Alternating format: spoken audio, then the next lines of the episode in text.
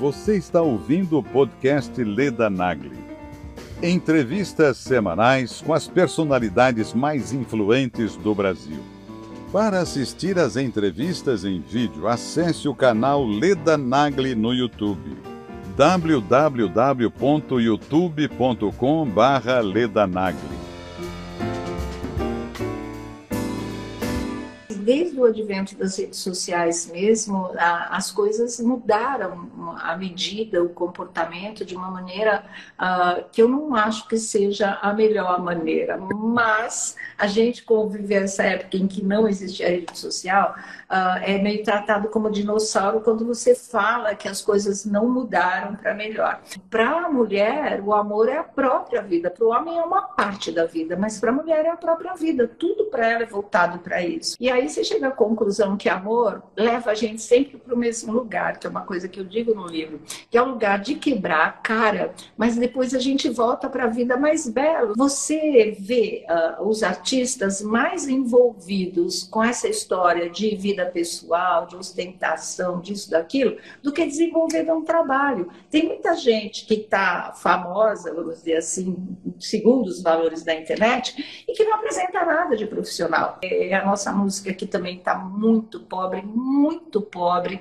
e você também não tem muito o que comentar em relação a isso. Tá difícil, tá difícil, mas a gente tenta, né? Depois de tantos anos no ar, uh, as pessoas já sabem ler esse jogo, e quem entra no reality já entra com personagem. Isso empobreceu demais. As pessoas perderam a espontaneidade. Né? Que bom que você veio aqui ao canal Leda Nagli assistir mais um vídeo.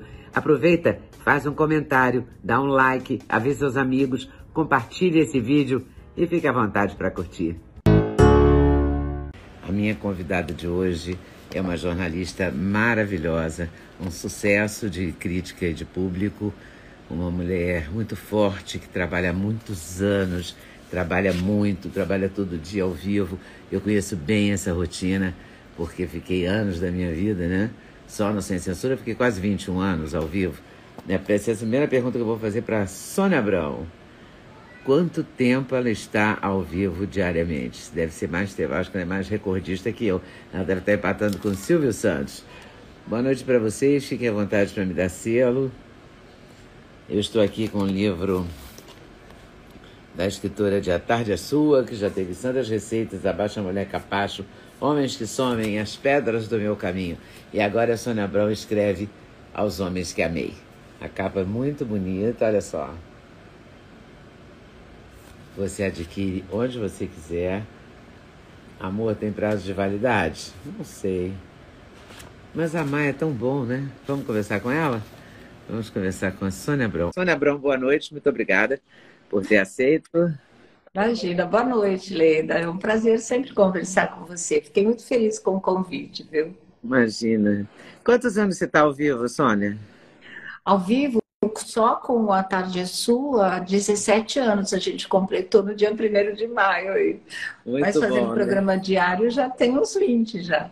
É muito bom, mas é muito tenso também, né? Sim, é aquela adrenalina sempre... que a gente gosta como jornalista, né? Gosta. A gente sempre gosta de adrenalina. É, adrenalina é muito um pouquinho bom. mais para trás aqui, pronto. Me conta uma coisa, os homens que amei foram muitos, foram tantos? Foram tão poucos? Como foram? Você sabe que o título dá margem mesmo que as pessoas pensem esse tipo de coisa, né, Leda? Eu posso dizer que eu, graças a Deus, vi algumas histórias de amor. Uh, eu sou muito favorável a isso. A gente vive várias histórias de amor, não é? Mas uh, sempre uma de cada vez. E eu acho que isso enriquece. Às vezes, assim, só quem ganha na loteria do amor mesmo é que consegue viver uma história longa e às vezes por toda a vida. Mas para mim, amor tem prazo de validade mesmo. Normalmente tem prazo de validade. É, eu sonhei durante muito tempo em ter viver a vida inteira com uma pessoa só. Não consegui. Uhum. Mas seria uma coisa muito emocionante. Não é? Quando eu vejo uma pessoa casada há 40 anos, 50 anos, eu acho fascinante. Uhum, também acho. De verdade, mas, né? Acho Quer dizer, casada de verdade. Sim, claro. tem um monte de gente claro. casada pelo Instagram, né? Tem, isso é verdade. Né? Cada vez mais. É, eu falo casada mesmo, não é assim, só casada. é casada, Sim. sendo feliz, vivendo junto, Sim. Né? Uhum. vivendo uma história de amor mesmo. Com certeza. É raro. É raro. Mas é bonito. É verdade, é bonito, é raro, é, é a exceção, não é a regra mesmo. Então vamos cair na real, né? É, fazer o quê? Agora não vai deixar de amar por causa disso, né? Exatamente. Aí é outro departamento, né? Amar vale a pena, sempre. É, sempre. Me diz uma coisa, Sônia, você está ao vivo há, há 17 anos no, no Tarde é Sua.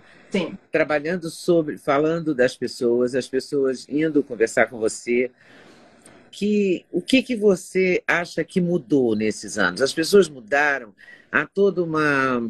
Porque a, a gente não tinha rede social, a gente Sim. não tinha essa visibilidade que se tem hoje, uhum. né? E agora tudo é muito exposto, né? Você vê ontem, eu vou citar só porque é público, a gente pode citar. A Suzana Werner e o, o Júlio César, o ex-goleiro Júlio César, separaram ontem e voltaram hoje. Pois é.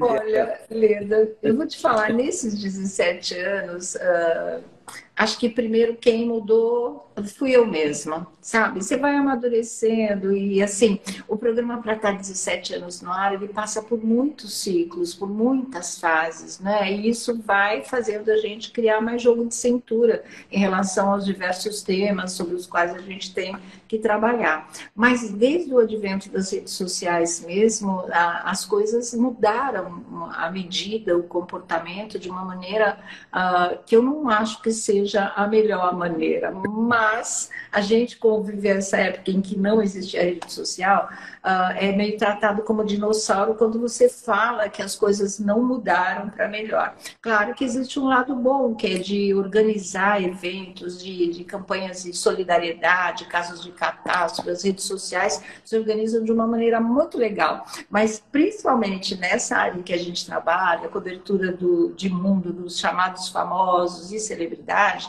o que a gente vê é um comportamento de extrema exposição que juro para você que me incomoda.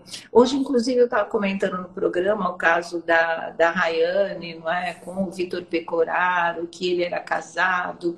Depois veio a história de que ela teria já um caso com ele mesmo, ele casado. Essas coisas, assim, sabe? Aí ela grava um vídeo, posta um vídeo onde ela detona a ex, onde ela expõe o lado dela dessa história, uma coisa tão desnecessária que podia ser resolvido entre os três, vem a público de uma uma maneira assim que eu acho, sabe, muito esquisita, muito esquisita. Você faz qualquer coisa para aparecer, porque essa é a impressão que dá pra gente. Aquela é. velha história, qualquer coisa por likes, qualquer coisa para o meu nome está sendo comentado. E eu acho isso que as pessoas perderam a fronteira entre o, que é realmente particular, privado e o que é realmente a mídia, né?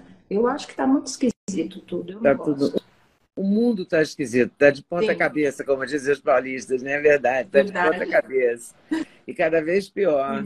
E tudo por um like está levando a, a, Eu vi outro dia uma. Eu vi hoje, não sei quem é a moça, mas ela entrou na festa de aniversário da filha ou do, da criança, dançando, rebolando e tal, que nem a Anitta, sabe?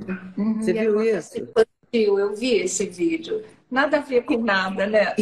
que coisa desnecessária, quer dizer, tadinha Sim. dessa criança, né? Eu fiquei com uma peninha. Eu não tenho nada a ver com isso, não sei nem o nome da moça, mas fiquei impactada por aquilo, né? Por que fazer isso, né? uhum. né? Porque quem mais vai sofrer com essa história toda assim, sempre serão as crianças. Porque Sim. a gente não sabe qual é o impacto que nada disso tem na vida delas, né? Ninguém vai saber. Ninguém vai, né? o tempo é que... Esse... mas... Elas podem ficar crianças normaisinhas e adoráveis e podem virar os monstrinhos, né?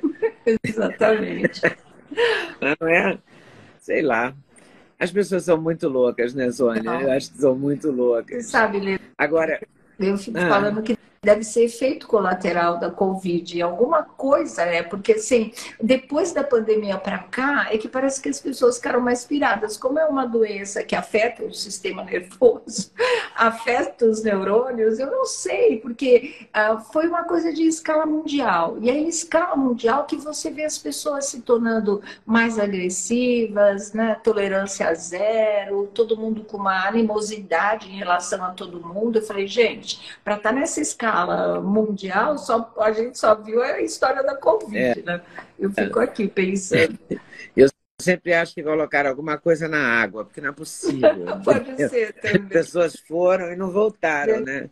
Verdade. Uma coisa meio anos 70, né? Uma droga assim que foi e não voltou. Uhum. Muita gente não voltou naquela época, né? Exatamente. E agora eu acho que muita gente não está voltando. Oi, pessoal.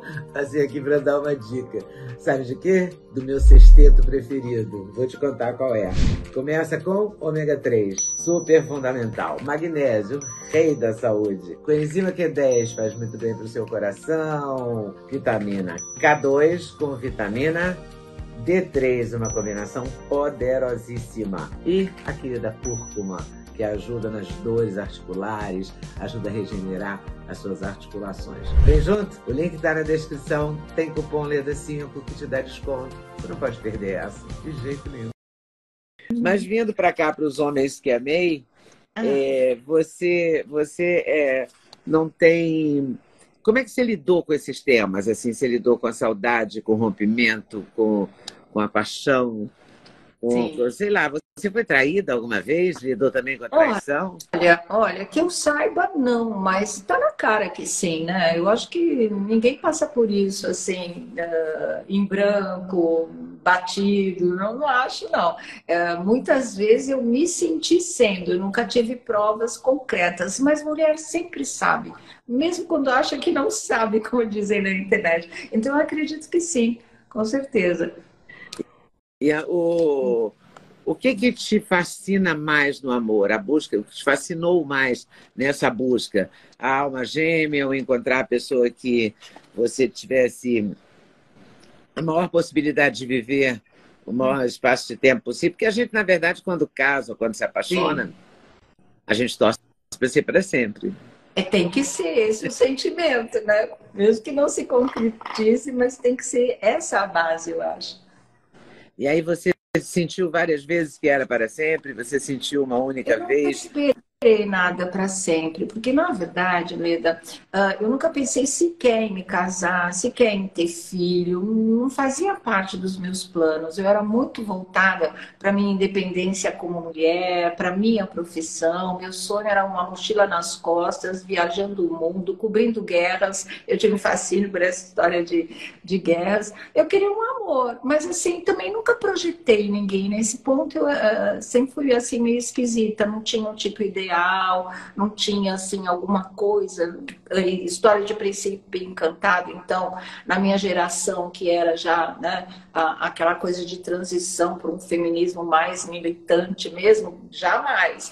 Então, foi assim, foi acontecendo de verdade, porque não, não tinha alguma coisa pré-estabelecido, planejada na minha cabeça, sonhada, não tinha, não era minha prioridade nessa fase.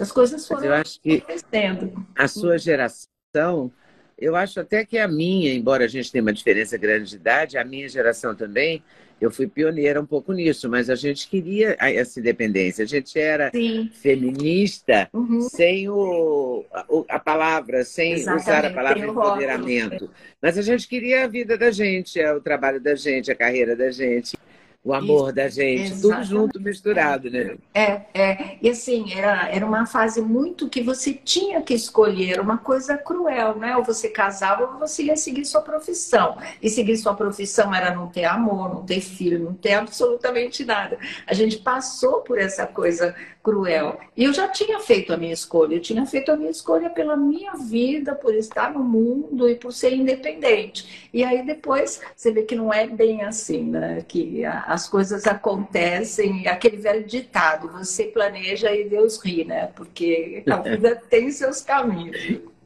E você começou, você é paulista? Sou, sou paulista paulistana mesmo, da Zona Norte. E aí você começa a trabalhar em jornalismo muito cedo. Muito cedo, muito cedo, porque na verdade eu comecei fazendo estágios, não é? E aí eu fui me, assim, desde criança, Leda, eu já sabia o que eu queria ser. Eu nunca tive um problema de ah, vocação, qual será a profissão que eu vou escolher. Não me pergunte por quê. Eu não posso nem dizer se é da outras vidas, porque talvez nem existisse empresa. Mas eu já sabia que eu queria ser jornalista. Então, quando eu estava já na faculdade de jornalismo, eu já comecei a, a, fazer estágio, a procurar vivenciar os jornais. E assim, eu tive muita sorte, porque uh, eu fiz Casper Libero, que praticamente não era só uma faculdade, ela era uma oficina, e até hoje de jornal. Né? Tinha a Gazeta, a TV, tinha o jornal, a Gazeta. Então você transitava por tudo. Como aluno da faculdade, você podia fazer vários estágios. E aí eu já comecei. E como eu tinha um professor professor de jornalismo comparado que me achou uma boa aluna, e ele era o diretor na época do Notícias Populares, ele reuniu um grupo de alunos da nossa faculdade e levou para a redação para fazer estágio lá. Então, comecei bem no Espreme Sai Sangue mesmo, que era a, o slogan do jornal, praticamente, era a fama do jornal. E de lá acabei sendo efetivada, e aí pintou uma vaga na editoria de variedades, depois de eu ter feito bar internacional, tudo que você pudesse, editoria de geral, tudo que você pudesse imaginar. Aí veio a editoria de variedades, e isso acabou sendo um caminho mesmo. Eu, eu você transitou pela, pela Contigo, pela, pela Amiga, pela amiga Rádio Tupi, Globo América, Capital, Record, uhum. SBT, Sim. Rede Record, Rede TV, tudo, né? Foi. Porque eu acho que está no signo. Eu sou de gêmeos, não sei se é o signo, mas assim, a gente não faz uma coisa só a cada tempo. A gente faz tudo ao mesmo tempo agora. Então, teve uma época que eu fazia jornal, revista, rádio e TV. Eu fazia as quatro coisas, não é? Uh, até que eu tive uma exaustão total, aí me fez escolher. Mas realmente é assim mesmo. Foi uma experiência muito importante. Quando você fala do livro, uh, do, dos Homens que Amei, na verdade, ele tem muita coisa minha pessoal, mas ele é fruto de programa de rádio, do meu programa de rádio na, na, na Rádio Capital, que durou 10 anos, aí vi, fui da Rádio Globo para a Rádio Capital, e a gente tinha um quadro de maior audiência na época. A gente ganhava até da Rádio Globo com o tradicional consultório sentimental. Então, assim, eram as, eram as mulheres protegidas pelo anonimato falando das suas dores de amor, sabe? E aí logo os homens começaram a aparecer também nessa história. E você vai observando, Leida, um padrão de comportamento. Mudou um pouco do que na época. Mas, assim, para a mulher, o amor é a própria vida. Para o homem é uma parte da vida, mas para a mulher é a própria vida. Tudo para ela é voltado para isso, né? Então, o repertório, assim, de sentimentos, de, de, de dores, de posicionamento, de não se sentir parte integrante do mundo se você não tem um amor do seu lado, é uma coisa bastante complicada e isso me inspirou no livro, mas no sentido de ser flashes dos sentimentos femininos diante do amor, e depois dos sentimentos uh, dos homens também, em geral, de todas as pessoas que se amam, né? Então, não espera de mim literatura, você já deve ter visto o livro, não tem nada. E... Eu chamo de poeminhas porque eles são retratinhos em 3 por 4 dos nossos sentimentos. A maior parte, né, feminino mesmo, de mulher. Mas, assim, no geral, de amor, a gente vê bem isso. E é uma coisa que eu falo no livro, você chega à conclusão, e eu cheguei à conclusão, que você imagina 10 anos você diariamente ouvindo histórias de amor, você começa realmente a traçar o panorama disso espontaneamente. E aí você chega à conclusão que amor leva a gente sempre para o mesmo lugar, que é uma coisa que eu digo no livro, que é o lugar de quebrar a cara, mas depois a gente volta para a vida mais belos, mais enriquecidos, mais cheios de possibilidades, né? Então sempre vale a pena. Sônia, hoje em dia, a gente, todo dia, todo dia, a gente tem uma notícia de, de feminicídio, de morte. De, é um negócio assim assustador, né? Eu fico pensando se isso é a visibilidade que as redes sociais, a internet e a nossa facilidade de comunicação é, gera para a gente, ou se realmente a violência entre os, os casais, entre os casos de amor, é, aumentaram Como é que é a sua uhum. avaliação sobre isso? Bom, a minha avaliação é um mix disso, Leda, porque eu acho que uh, a gente tem mais gente no mundo, né? Mas o comportamento não muda nesse, nesse setor. Hoje a gente, primeiro as redes sociais como você disse, tem toda a razão, trazem uma visibilidade maior para esse tipo de coisa. Uh, e, ao mesmo tempo, a gente vê, nós somos 8 bilhões de pessoas no mundo hoje, e então tem muito mais pessoas vivenciando isso. Isso acaba chamando a atenção. E tem muita raiva também, né? Tem muito amor, mas também tem muito Opa, que a gente ficou, o sinal deu uma vacilada. Vamos ver se ele volta então, ou se eu vou ter que sair da live para voltar. Acho que ela, ela vai voltar, vai voltar, porque a voz está. Ah, voltou, voltou. Voltou, minha voz? Voltou. Ah, que bom, que bom. Tá, onde é, é que você, muito... até onde você me acompanhou? Eu, pois é, é, é, nesse raciocínio do, do feminicídio, da violência, esse sentimento de posse eu acho que é o, o grande vetor né, dessa uhum. história. Sempre, né? Sempre. É, e mais assim, eu acho, é uma, é uma teoria muito. Era uma coisa tão novelesca, assim, não vai ser é, meu, não vai ser de ninguém. Exatamente. Agora é uma coisa da vida real, né? Uhum, é, mas eu acho assim, essa história da força física do homem sobre a mulher, ela permeou todos os setores da nossa vida, a ponto de sempre o homem ser o dono de tudo, né? Meu amo, meu senhor, essa coisa toda. A gente mudou, nós fugimos, quebramos essa estrutura de uma certa forma, mas a mentalidade masculina, ela ainda é associada a isso. Eles são mais fortes, eles são nossos donos, uh, é, você é minha e não não é de mais ninguém, existe essa exclusividade, essa posse extremada. E enquanto isso não for diluído, uh, e depende também muito da gente como criar os nossos filhos, essa coisa não sei se um dia vai parar, sabe? É bastante complicado. E assim, nos países latinos, que são mais machistas ainda, eu acho uma coisa predominante, eu acho que vai demorar mais, que é o caso do nosso país. Porque informação não falta, reportagem não falta, opinião não falta, nada falta. Falta faltam leis mais rígidas, eu acho, para esse tipo de coisa, falta um freio moral para esse tipo de coisa. Nós temos ainda um caminho muito grande pela frente, muito longo pela frente. É, e tudo, tudo que depende da educação, da formação, é lento, né? É lento. É, é muito lento. é lento, infelizmente, viu? É que eu acho que agora a coisa está muito denunciada, vamos dizer assim, está muito às claras, então você sente uma, uma, necessidade urgente de que essas coisas, não é, pelo menos, vão encolhendo, ficando sob controle, até que elas possam ser transmutadas, vamos dizer. Ô, Sônia, você é, tem uma admiração muito grande, ou pelo menos eu acho que tem, pelo Silvio ah, Santos, né? Uma proximidade. Uhum. Quer dizer, admiração todos temos, Sim. é o maior comunicador do Brasil, claro. ponto, né? História mas, vida, né, da nossa mas você, você tem uma relação de proximidade, de, de uhum. trocar uma ideia e tal. É, você concorda que ele é o maior comunicador do Brasil? Como é que você vê? Claro, claro. Nossa, ele é o maior comunicador mesmo do Brasil. Eu acho que ele é um mestre da comunicação, que a gente sempre aprende muito com ele.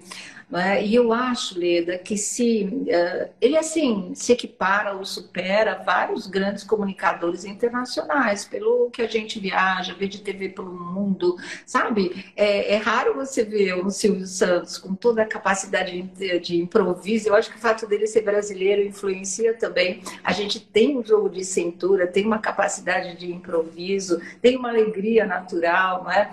Uh, e, e você vê que não tem tantos por aí, eu não tenho quase mais nenhum, porque a, a estrutura de apresentador também andou mudando bastante em função dos costumes, essas coisas todas. Então, acho que se ele estivesse num outro país, ele seria homenageado todos os dias, ele estaria consagrado. Aqui no Brasil ainda tem gente que critica o Silvio, que detona o Silvio. Eu acho isso um absurdo. Eu falo, gente, olha para o cara, olha como ele é genial, sabe? Olha como ele tem 90 para 92 anos agora, né? E, e as coisas que ele ainda é capaz de influenciar, que ele ainda é capaz de fazer. Eu acho assim demais, demais. Eu sempre gostei muito de participar dos programas com ele. Nunca vi uh, a coisa de participação no programa como vitrine. Eu sempre vi como uma aula, sabe? Uma aula de comunicação. Eu absorvia aquilo muito mesmo e sempre achei muito genial, incrível. Eu acho que ele é um dos maiores apresentadores do mundo, sem exagero. Eu, tudo bem, eu amo o Silvio, mas dá para olhar uh, criticamente para o trabalho dele. É incrível, é incrível. Falar em criticamente, você todo dia fala de celebridades. Sim. Todo dia você fala é, da vida dessas celebridades. Sim. Isso te, te deprime, te anima? Como é que você lida com isso? Você fica à vontade para falar? Às vezes você gostaria de não falar, e às vezes você faz opção de não falar, sim. tem a notícia e não sim. quer comentar. Sim, sim. Existe muito essa opção também de não falar, mas existe também a opção de quando falar, falar sinceramente, Leda, porque eu acho que se você tem um microfone, você tem uma câmera diante de você, que eu considero as armas do bem, vamos dizer assim, e o olho da câmera é o olho do telespectador, você tem que ser verdadeiro, você tem que passar para o público aquilo que você acha de verdade. Né? Senão, o que, que você está fazendo ali? Mais um para mentir, para fingir, para querer só está ocupando espaço na televisão, no rádio, eu não acho isso válido. Agora, esse terreno é, é, um terreno delicado mesmo, porque o dia todo, todos os dias, você está ali falando das pessoas. Então, a minha medida é uh, falar mais do trabalho da pessoa do que do próprio profissional, porque não é sempre que a gente faz um programa legal todos os dias, não é sempre que um repórter vai para a rua e vai fazer um programa ótimo. Então, a gente comenta mais o trabalho do que a qualidade do profissional em si. Isso eu acho uma coisa uh, mais respeitosa, até com o ser humano em si, né? O problema é que hoje em dia você vê uh, os artistas mais envolvidos com essa história de vida pessoal, de ostentação, disso, daquilo, do que desenvolvendo um trabalho. Tem muita gente que está famosa, vamos dizer assim, segundo os valores da internet, e que não apresenta nada de profissional. Aí você tem que comentar porque o público espera, porque essas pessoas acabam sendo sucesso, só Deus sabe por quê. E aí você tem que ir para esse lado. Então, esvazia o trabalho da gente como crítico. Muitas vezes você realmente não é crítica de televisão, é só o popularmente chamado fofoqueira, né? E, e você não tem um material legal para trabalhar em cima disso. Então, rende mais falar da novela, ver o trabalho dos artistas, conferir as ministérios, tudo que anda rolando no streaming, para você poder ter mais substância, porque senão fica essa coisa: é o casa, separa, é a traição, é a baixaria, é, é a nossa música que também está muito pobre, muito pobre, e você também não tem muito o que comentar em relação a isso. Tá difícil, tá difícil, mas a gente tenta, né? Uh, acompanhar a, o, a evolução, entre aspas, dessas pessoas e do gosto do público por esse tipo de, de apresentação, mais do que pelo conteúdo, vai mais pela embalagem mesmo. Mas é um. dá uma certa aflição, não é? Você imaginar que a gente já, já viu é, teatros na TV, a gente já viu TV uhum. ao vivo com grandes uhum. artistas, a gente viu grandes séries, grandes programas, por exemplo, A Grande Família era um programa muito divertido. E agora a gente fica refém do Big Brother. Eu me recuso a assistir, mas eu posso me recusar porque eu não trabalho com esse, uhum. necessariamente com esse Sim. assunto, então posso Sim. me recusar. Mas como é que você aguenta assistir isso, Sônia Abrão? Me conta. Então, eu sempre gostei de reality show, porque eu me interesso muito por essa história de comportamento humano, ainda mais em confinamento. Né? A gente sabe o que acontecia nos experimentos com os ratinhos trancados no laboratório. Um começa a comer o outro, é uma coisa maluca mesmo. Agora, depois de tantos anos no ar, uh, as pessoas já sabem ler esse jogo e quem entra no reality já entra com personagem. Isso empobreceu demais. As pessoas perderam a espontaneidade. Né? No caso do BBB, são 23 edições já foram. Uh, então, o pessoal é muito já, como é que eu vou te dizer? Preparado, entre aspas, é ensaiado, que é, é falso, né? Exatamente, é muito falso. Não tem, é todo mundo fala eu sou verdadeiro, eu sou autêntico, você vai ver como eu sou. Sempre é esse o discurso. E na prática não é nada disso. É um pessoal montado, é um pessoal que já veio, sabe, viciado numa maneira de jogar, porque achou que alguém assim ganhou o jogo, então vou fazer também, sabe? Então ficou pobre, muito pobre. É difícil você encontrar alguém ah, carismático que possa ter uma atuação legal. A Juliette no Big Brother é, foi um fenômeno né? É, ah, acho que ela foi um fenômeno Exatamente. isolado, assim, ela né? Ela foi. Um parece que eu não conheço, mas ela é assim mesmo? Olha, também não conheço pessoalmente, só em nível de trabalho, e pelo que ela fez. Torci muito por ela. Por quê? Porque ela era de verdade. Ela nunca falou, eu sou de verdade, eu sou autêntica, eu sou franca, eu sou sincera. Ela era. E o público capta isso. A gente não pode subestimar a sensibilidade do público, entendeu? O pessoal fala, ah, povo não entende nada, o pessoal que, que assiste TV aberta não, não tem senso crítico, não sabe das coisas, sente tudo. E isso você não engana as pessoas. Então todo mundo sentiu nela essa verdade. E ela foi lá e arrebentou. Mas não é a regra. Ela foi a exceção. Então está muito pobre. Eu gosto pela, pelo jogo de comportamento, mas agora não vale mais a pena. Você estava falando em geração, empobrecimento, né, da, da nosso, do nosso lado cultural, artístico, essa coisa toda. E outro dia eu estava conversando até com os jornalistas que fazem parte da nossa roda da fofoca. Assim, eu sou de uma geração de Belchior, de Fagner, de Zé Ramalho, de Gilberto Gil, de Maria Bethânia, de Caetano Veloso. Gente, como é que eu posso aguentar agora? Sabe, esse sertanejo comercial, esse funk que não tem mais autenticidade, ele também é, é vazio completamente, fica aquele batidão e aquelas letras de triplo sentido. Eu não consigo mais me identificar. Tem né, uma linha que você curte, assim, mas, mas você tem que estar tá escolhendo ali um João da vida, uma Luísa Sonza, sabe? Um pessoal, o Rubel, um pessoal mais assim, uh, afastado um pouco dessa grande máquina de moer a sensibilidade das pessoas e a capacidade também de perceber o ouvido, de saber o que é bonito. Não tem poesia, Leda, não tem poesia, não tem é. verso, não tem uma letra trabalhada, é, é muito pobre. Eu acho que a gente está muito pobre em tudo, infelizmente. É triste isso, né? É muito. Porque é, todo mundo fez 80 anos, né? De repente. Sim. É claro que não é de repente, mas Caetano, Gil, Paulinho da Viola, é, todo mundo, uhum. né? Então a gente ficou, não surgiram pessoas do mesmo não, quilate, digamos mesmo assim, nível. né? Não, você pensa ficar... que esse pessoal tocava em rádio, nossa parada de sucesso era isso, né? Se tivesse playlist naquela época, era só com esse povo de primeiríssima qualidade, sabe? Que enriqueceu muito a gente como ser humano, fez muito bem para nossa alma, para o nosso coração. Tá difícil agora.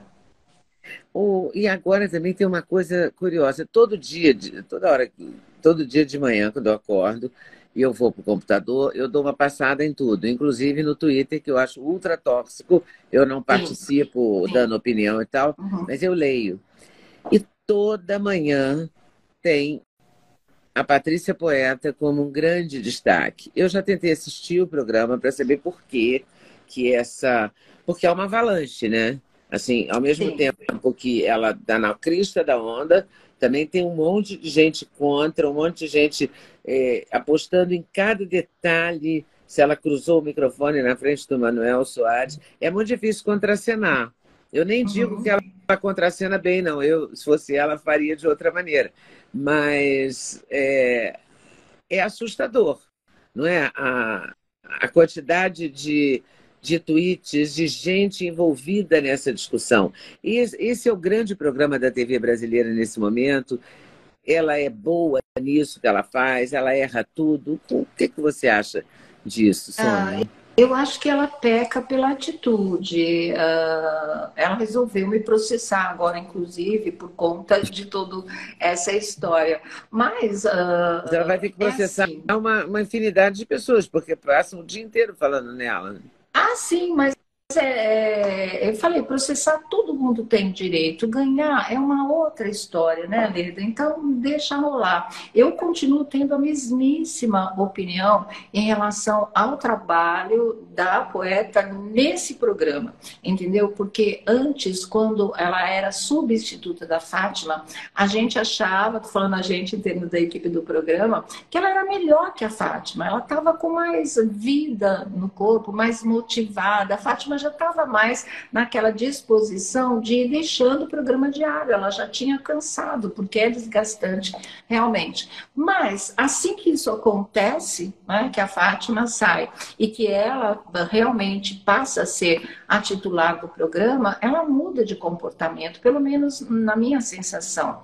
E assim, a Globo errou feio, porque o Manuel Soares foi apresentado para o público como se fosse um casal de apresentadores, ela e ele no mesmo pé de igualdade. Isso não aconteceu.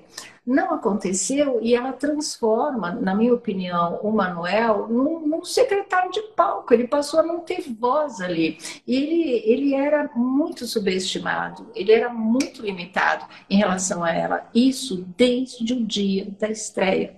E se as coisas não mudaram e só foram acumulando e chegaram, chegaram hoje, a ponto de, de repente, o pessoal tá botando defeito em tudo, foi porque ela nunca foi transparente, sabe? Sabe? Ela nunca respeitou o Manuel como um colega, ela nunca tratou de igual para igual. Uh, não tem necessidade nenhuma para você, se é a titular do programa, você está distratando o seu colega, você não está respeitando o trabalho dele, não está vendo que é um trabalho digno como qualquer outro, que está ali para ampliar, para enriquecer.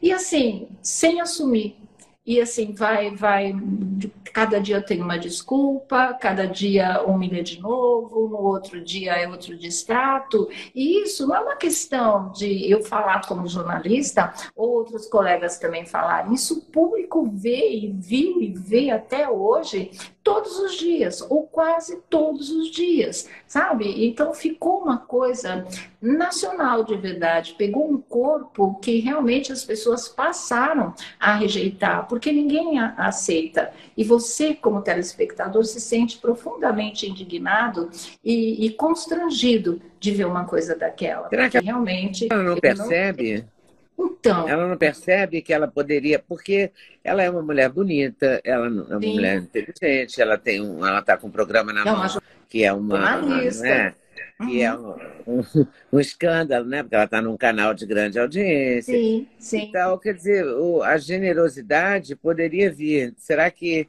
será que ela não percebe? Será que ninguém diz para ela? Será que é do temperamento dela? Não sei. Eu não sei. Eu... Mas era mais fácil contracenar do que arranjar essa confusão, né? Exatamente. né? Eu acho que o público não quer problema, quer solução. Se não se dá bem, não precisa ser amigo, não é. precisa. É, não né? precisa tomar chopp depois do programa. Né? Exatamente. Né? São só duas horas ali no ar, então, dentro daquele espaço, em respeito até ao próprio público, vamos fazer certinho, vamos dividir o esquema, né? Mas não é assim, e eu acho que a sede de ser a, a pessoa mais importante do programa fez com que ela perdesse a medida das coisas. Vamos ver se ela se acha, se ela se reencontra agora. Agora, falam também bastante mal dele, né? Como o temperamento. Uhum eu andei uhum. lendo que as pessoas da casa é sua, tem queixas, que não sei quem tem queixas. Bom, também todo mundo tem queixas de todo mundo. Vamos combinar que ninguém né? Ninguém está livre uhum. de, do outro ter queixas suas, né? É, Já, é, mas deve, é isso que eu te deve acontecer com a gente também. É, eu ah. dei sorte de não ter nenhum, nenhuma desavença nas minhas. É, uhum. Nos programas que eu fiz no Hoje, no Sem Censura e na TV Manchete, não tive. Quer dizer, tive amigos e também não tive grandes amigos. Sim. Às vezes contracenei com alguém que não era meu grande amigo. Nunca tomei um chopp com ele. Exato. Mas, ok, né? Uhum. Essa é a medida das coisas, né? Se existe problema uh, com, com o profissional, se, tudo isso é bastidor. Eu acho que isso não precisa ser trazido para diante das câmeras, entendeu? Uh, isso tinha que ser resolvido por trás. Não assim, eh, ser ostensivamente colocado em cena diante das câmeras para todo o Brasil. Não, Será não que a TV Globo não está sabendo como resolver? não está. Tá sabendo ah, não está sabendo. Não está sabendo. Isso é muito claro. Né? Tanto que ultimamente se fala muito em encerrar o encontro, se fazer um novo programa. Na verdade, a última informação, a mais recente, mas que é só estudo ainda, não, eles não decidiram nada em cima, mas precisa ficar procurando uma solução. Seria realmente devolver a, a Ana Maria Braga para o horário dela, das, da faixa das nove da manhã, né? E aí ver qualquer outra coisa. Eu, na verdade, eu traria a Fátima de volta para apresentar o encontro, devolvia a Ana para o horário dela, botava o encontro como ele era antes, chamava a Fátima de volta, porque do jeito que tá, não dá. Mas eu acho que eles vão... Eu acho que a Fátima não, vai querer do jeito vai querer. Depois de anos ao vivo, você ter uma uhum. gravar programa, eventualmente ir na TV, ter a sua vida né? Ela é uma mulher rica, Sim. com os filhos criados, Sim. namorando. Exatamente. Ela deve estar querendo viver, né? É, que é o, é o é, natural, né? Uhum, é a vibe que ela tá mesmo. É, tá porque fazer programa ao vivo todo dia é um, quase uma escravidão, Sônia. Você sabe disso, né? Não, exatamente. Você sabe melhor que eu hoje, uhum. hoje eu não tenho mais Imagina. programa ao vivo todo dia. Uhum. Mas você tem há 17 anos toda tarde. Toda tarde. Né? O pessoal acha que ah, o meu trabalho é assim, das três às cinco. Tem tudo antes e tem tudo depois. É. Você fica vivendo em função, muito em função do trabalho mesmo. Né? E você fica confortável nessa vida, assim, Como até assim? hoje? Ou você também cansa? Não entendi. Você fica confortável com esse, esse antes, depois e durante? Porque toma pelo menos umas cinco horas do seu dia, no mínimo. Uhum. Ah, sim. Né? Você fica confortável com isso? Ou você também admite que, ah, cansei, queria botar um pé na estrada, assim, de repente? Não é, eu sinto falta de mais tempo para mim, isso com toda certeza. Eu quero ver se eu rearranjo, assim, minha vida, agora que meu filho casou, né? E, assim, você não tem mais aquela aquela coisa de ficar cuidando dos outros, vendo a família como é que tá, como é que não tá. Agora ele vai por conta dele, então eu tô com a minha vida mais voltada para mim. Então eu quero ver se realmente eu consigo diminuir a carga de trabalho e poder curtir mais a vida aí. Viajar muito. Você tem, você tem um grande parceiro no seu irmão, né? Ah, sim. Com certeza. E na minha irmã também, né, Leda? Ah, é? A gente trabalha, é, somos nós três, a gente trabalha juntos. Ele é o poderoso chefão e nós estamos lá ah, fazendo a nossa Eu achava que só trabalho. ele trabalhava com não, você, eu não sabia dessa. Ela também, ela fica com toda a parte administrativa, ele com a direção de tudo da própria empresa e do programa também. E a gente vai que vai, todo mundo batalhando junto. Isso, isso é bom, é confortável? É, Trabalhar assim é. família, é? É, é. Pra gente é, né? Assim, tudo bem, a criação sempre é uma só e cada um desenvolve sua própria personalidade. Mas eu acho que uh, a gente tem muita afinidade, não só pela maneira como nós somos criados, né? Porque assim, para minha mãe, para meu pai, irmãos, assim, são sagrados, tem que ser sempre muito unidos, essa coisa toda. Mas isso não era um sermão, isso era uma maneira de viver. E isso, né? Eles passaram, infelizmente, mas a gente está aí seguindo naquela trilha que eles apontaram tanto para gente com tanto amor. Olha só. E como é que você lida com essa história de, de fama e de sucesso? Você fala das celebridades, mas você também é uma celebridade. Eu não acho. Como é que você não. lida com isso? Você deixa de fazer alguma coisa? Não nada, deixa? Nada, nada, nada, nada, nada. Não, primeiro que eu não me sinto assim, de verdade, né? Eu me acho conhecida, eu não me acho famosa, não me acho celebridade, nem nada. Conhecida em função do meu trabalho, que era um veículo de comunicação de massa, com imagem. Então, aí onde você vai, as pessoas te reconhecem. Mas uh, eu nunca abri mão da minha vida em função disso. Eu não, não vivo enclausurada. Eu gosto de estar na minha bate-caverna, com certeza. Amo ficar em casa. Não sou de balada, não tô na pista, não tô na night nada disso.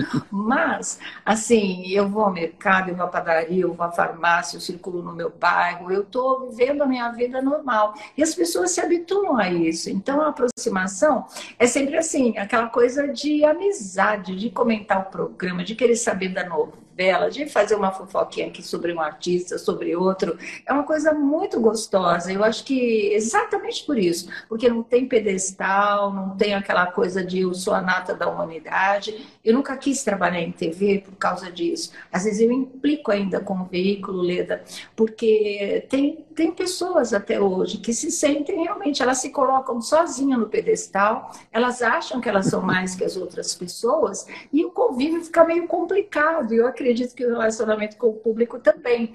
Então eu procuro fazer minha vida normal, como eu sempre fui, eu não, não, não carrego comigo essa história, não de eu sou especial, ou eu sou famosa, eu sou celebridade. Para mim isso não existe. Todo mundo é igual. Me diz uma coisa, a TV aberta, e você trabalhar na TV aberta, mudou muito né, nos últimos mudou. tempos. Uhum. Né? Perdeu prestígio, perdeu audiência, ganhou competição com, com as mídias sociais, com os canais, com o YouTube, com tudo, né? YouTube, Twitter, Instagram, tudo compete, né? Sim, Você tudo. acha que a TV aberta está num bom caminho? Ela deveria é, se reformular, ficar mais atenta, mais presente? O que, que ela devia fazer para voltar a ser a TV dos tempos de Janete Claire e Dias Gomes, por exemplo? É, eu acho que esse tempo não volta realmente, né? Daqui para frente é uma grande fase de transição, não dá para a gente saber. É aquela coisa que a gente tem ir em frente né, tentando achar esse caminho. Eu acredito muito num casamento entre todas essas maneiras, esses veículos de comunicação que existem, porque a gente vê Uh, o streaming tem um lado das pessoas que querem TV aberta, porque o público é mais próximo ainda, o alcance ainda é maior, não é? Mas a, TV também assumindo muita linguagem do YouTube, das redes sociais, do, dos canais a cabo. Então, acredito que daqui um tempo a gente possa ter um terreno mais firme para a gente botar os pés e falar: não, esse é o caminho da TV aberta, ou não, eu vou mudar, eu vou para outro tipo de, de, de, comunicação. Por enquanto, ainda é pura transição, e com isso a gente fica assim, ó, super instável em tudo. Todo mundo procurando um caminho e ninguém sabendo qual é esse caminho. Né? Precisamos de um tempo ainda. E você gostaria de estar no, no ter um canal só seu? Não. No YouTube ou não? Não, não. não. Não, não, aliás, é, é uma briga do pessoal comigo. Não tem que ir para o YouTube, tem que fazer um negócio. Não quero, gente, não quero. Não sei se não vou fazer, mas não é um desejo meu. Eu não queria muito me esparramar pelas mídias, mas não. Eu queria focar, uh, queria trazer coisas novas para o programa, queria ampliar as nossas fronteiras. Eu não quero ficar mais só falando de, de variedade, de vida de artista, essa coisa toda. Eu quero mais. Mas eu estou analisando o que, que eu quero mais, entendeu? E aí botar em prática, talvez a partir do ano que vem. Eu quero mudar um pouco. Se é comportamento, se é trazer entrevistado. Mas você já traz, já leva entrevistado de vez em já, quando? Já, é aquilo que eu te falei. Nesses 17 anos, já a gente foi até... Aconteceu tudo. Já, a gente foi até programa policial. A gente cobriu os grandes crimes no Brasil, essa coisa toda, né?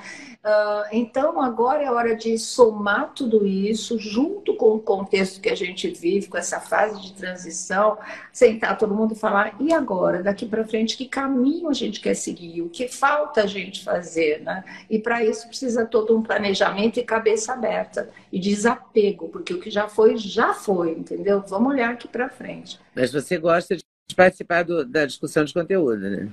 Assim, sempre a gente tem reunião de pauta todo dia, antes do programa, claro, depois do programa também, para fazer um balanço do que foi, de qual foi o assunto que repercutiu mais. A gente fica muito ligado nas redes sociais também, porque é um tipo de público diferente, é um público mais jovem, inclusive, e esse público é fundamental nessa transição toda que nós estamos vivendo. Né? Então a gente está sempre linkado com tudo e deixa nosso feeling, nossa experiência nos guiar. É uma avaliação mais imediata também, né? Sim, com certeza, com certeza. Tá certo. Então vamos aguardar o ano que vem para ver o que você vai aprontar. Vamos aguardar 2024. Vamos, teremos mais livros também? Você está escrevendo outros? É, você pensa em escrever outros? Então, vou começar a escrever um outro no segundo semestre para o ano que vem, mas vai ser meu último livro. Eu não quero mais escrever livros, né? Eu me, dá, eu tenho transtorno de ansiedade. E assim, escrever livro mexe muito comigo nesse sentido. Aos homens que amei, nem tanto, porque ele estava pronto há muito tempo, foi reunir umas coisas de várias épocas, inclusive da época do rádio, botar lá e soltar. Mas uh, escrever mesmo né, sobre um tema mais profundo, vai ser uma coisa assim que eu vou fazer pela última vez, porque me dá muita angústia. Se a editora falar para mim são 100 páginas, já entro num, num, pânico. Eu escrevo 10, eu acho que nunca vai chegar a 20, as 20 nunca vão chegar a 30, eu nunca vou chegar a centésima página, sabe o negócio assim? Eu fico trabalhando com muita angústia, então eu não quero mais. Oi, pessoal, tudo bem? Passei aqui para avisar que o meu sexteto de suplementos, os queridinhos da Leda, já tem um link especial. Então você compra direto, numa tacada só, o sexteto. Assim, você pode acrescentar colágeno, você pode acrescentar melatonina, tudo depende da sua escolha. Mas dormir bem é o melhor negócio, pode acreditar em mim. Vale conferir com certeza. Vai lá, vai lá no link.